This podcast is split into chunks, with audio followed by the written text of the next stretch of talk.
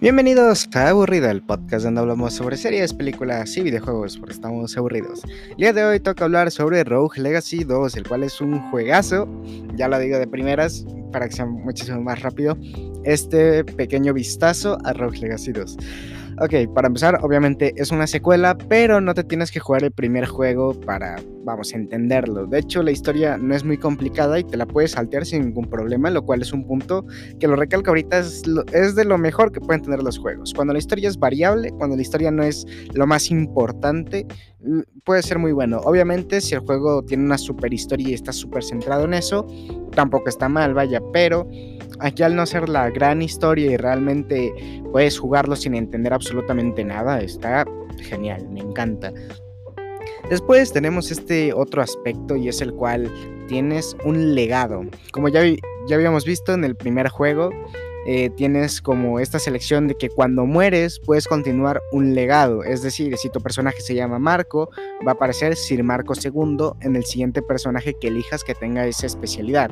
Además de que hay una variedad de clases, por así decirlo, que es maravillosa. Tenemos un samurái, tenemos un pistolero, tenemos guerreros, bárbaros, o sea, hay, mucha variedad y, al menos estos aspectos de variedad me encantan porque una, no son muy complicados, no es como, por ejemplo, un Dark Souls, un Elden Ring, donde de plano... Sabes, donde tienes tantas clases y todas hacen cosas tan absurdamente diferentes que es imposible diferenciarlos, pues aquí no, de hecho todas las clases son muy sencillas de usar, todas, o sea, no hay ninguna que sea complicada, a lo mejor avanzando en el juego puede haber una que otra clase que tal vez sea un poco más complicada por ciertos detalles que tienen, pero de ahí en fuera no es complicado, vaya. De hecho, el juego es difícil, pero no en el mal sentido de difícil. No es difícil que digas exagerado, vas a morir 80 mil veces. Vas a morir, por supuesto que vas a morir, pero aquí tiene varias cosas que te ayudan a que el juego sea lo suficientemente entretenido. Y es lo siguiente, cada vez que mueres vas a aparecer con un atributo extra o una habilidad. Me, explico.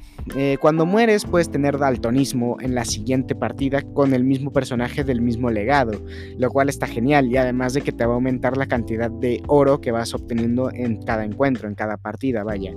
Y, a ver, no solo daltonismo, tienes más, tienes eh, tanatofobia, tienes este un montón de términos más. Realmente eh, me sería imposible decirlos porque además de que son nombres complicadísimos, este, también muchos de ellos no me acuerdo qué hacen, pero el punto es que te dan atributos más y atributos menos. Por ejemplo, hay uno donde te bajan la vida a un punto de vida y solo puedes recibir un golpe y mueres.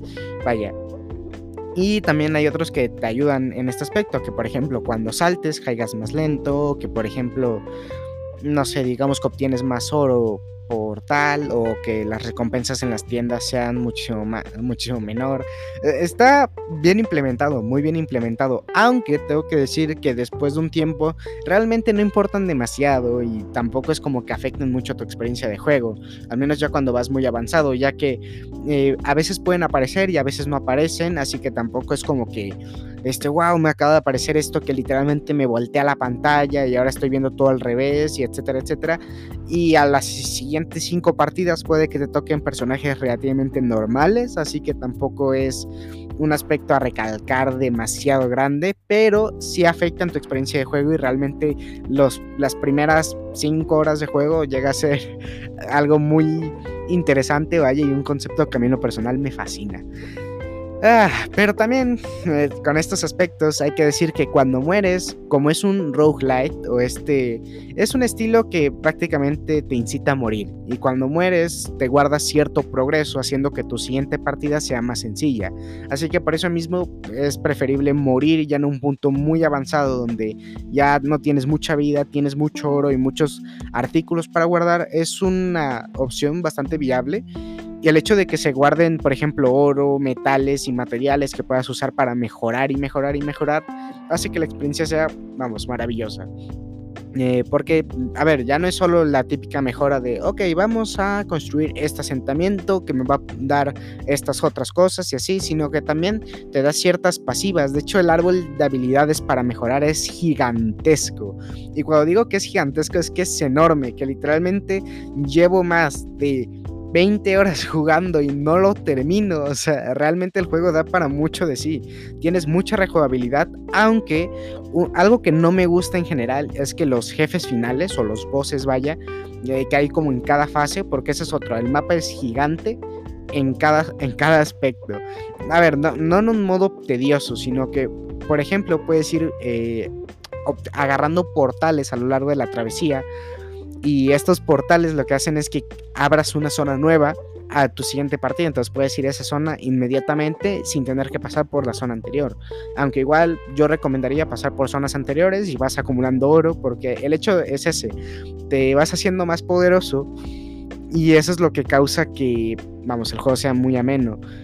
Pero, a ver, contemplando estos aspectos de que además de que el mapa es gigante, enorme vaya, no necesariamente tienes que jugar a la agresiva. De hecho, las mejoras que tienes son útiles en aspectos más pasivos que agresivos, vaya. Te dan más armadura para que resistas más golpes, te dan, vamos, este aspecto de cuando matas a un enemigo te regalan vida, lo cual es súper útil, es lo mejor que te puede dar el juego a inicios de juego. Pero de ahí en fuera el juego es absurdamente entretenido, las clases son muy dinámicas y no ocupas más realmente de eso. A ver, obviamente si eres un jugador exigente, es a, es a lo que iba, si eres un jugador exigente, el problema de los jefes finales es que no vamos, los matas una vez y ya puedes ir al siguiente porque el anterior no respawnea, no se regenera a menos que estés en un modo de juego plus. O sea, cuando ya pasas el juego, eh, vuelves a iniciar el juego, pero ahora con una dificultad muchísimo más alta, pero con tus cosas guardadas. Creo que era algo así. Y pues eso, si eres un jugador que realmente, vamos, sea muy heavy, que le encante pasarse jefes vamos, rapidísimo y tal, tal vez no sea tan agradable para ti. Quiero decir, vamos, o sea, vas a matar a los jefes, los jefes son complicadísimos, pero a veces te puede pasar que en una vuelta en la que ni siquiera tenías planeado ir por un jefe, lo termines matando y cuando quieres volver a, a ver a ese jefe, a ver los detalles, se te pasa, se te olvida. Que eso es otra, los jefes, aunque son muy detallados, suelen ser bastante genéricos, lo cual no está mal, o sea, tampoco está mal, pero tienen sus cosillas en combate, y le agrega un plus, pero tampoco son la cosa que recalques y digas, wow, este jefe qué bien diseñado, qué hermoso, qué detalles. Nada, realmente no, y la verdad es que muchos de ellos son muy injustos, muy cansados y vamos, que no valen la pena, vaya. O sea, vamos, si, vas a jugar el juego, juégalo por las experiencias y por el hecho de hacerte más fuerte. Porque literalmente puedes tardar 5 golpes en matar a un enemigo pesado y después de unas 5 o 7 horas los matas de dos golpes, de un golpe. Y aunque eso pueda parecer tedioso, es que en realidad incluso matándolos así de rápido sigue siendo complicado, ya que cada enemigo tiene sus movimientos, sus ataques, hay unos ojos voladores que literalmente te atraviesan el escenario y te atacan. El juego, incluso siendo 2D, es absurdamente bien detallado, quiero decir. Además de que está muy bien optimizado, lo puedes jugar en ultra con computadoras no muy, no muy exigentes en aspectos de hardware. Lo cual hace que, mm, vamos, o sea, cualquier computadora puede correr este juego. Que, a ver, es un juego 2D, pero me refiero a que no siempre se puede. Quiero decir, Hollow Knight, incluso en computadoras de muy bajos recursos, tampoco puede correrse tan finamente, lo cual a ver, se agradece que al menos esa, parte de optimización en este juego esté bien hecha. Oh, y por otros aspectos, los personajes secundarios realmente son recalcables. Quiero decir, tienes a Caronte que te lleva en su barco y tienes que pagarle cierta cantidad de monedas para ir a una nueva zona. Bueno, una nueva zona no, para empezar una partida. Lo cual vamos, o sea, es un añadido. Además de que puedes conocer a su familia más adelante en el juego, puedes conocer a una chica que literalmente vende pizzas y te puede dejar pizzas regadas para curarte.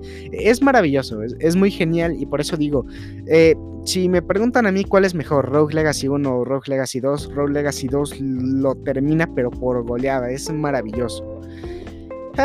Y pues nada, eso ha sido todo por mi parte. Sé que ha sido muy cortito y sé que no he hecho podcast por un buen rato, pero es precisamente porque, a ver, estaba en exámenes la semana pasada y esta semana simplemente estaba procrastinando. Así que nada, eso ha sido todo por mi parte. Ya me despido. Adiós.